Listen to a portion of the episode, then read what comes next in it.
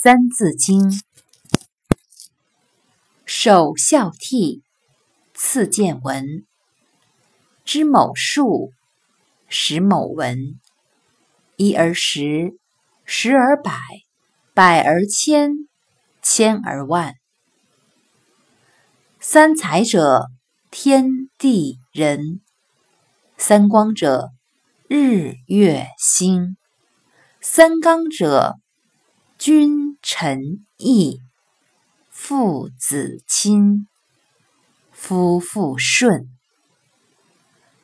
这一段是说，一个人首先要孝敬父母，尊敬兄长；其次是学习各种文化知识，学习要从基本的算术和认字做起。